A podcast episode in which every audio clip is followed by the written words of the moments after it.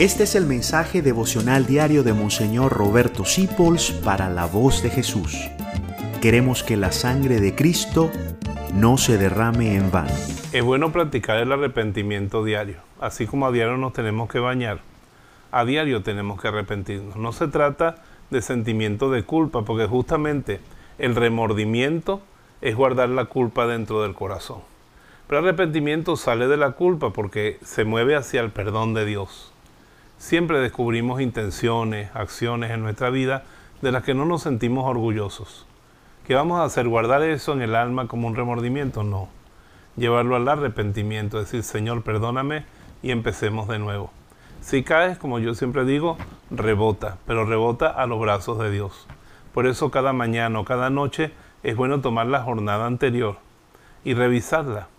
Y así la purificamos totalmente con un acto de arrepentimiento sincero y somos más agradables todavía a Dios, porque Dios ama a los pecadores, pero le agradan los que se vuelven a Él.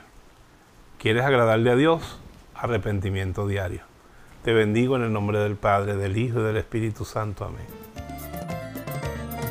Gracias por dejarnos acompañarte. Descubre más acerca de la voz de Jesús visitando www.lavozdejesús.org.be Dios te bendiga rica y abundantemente.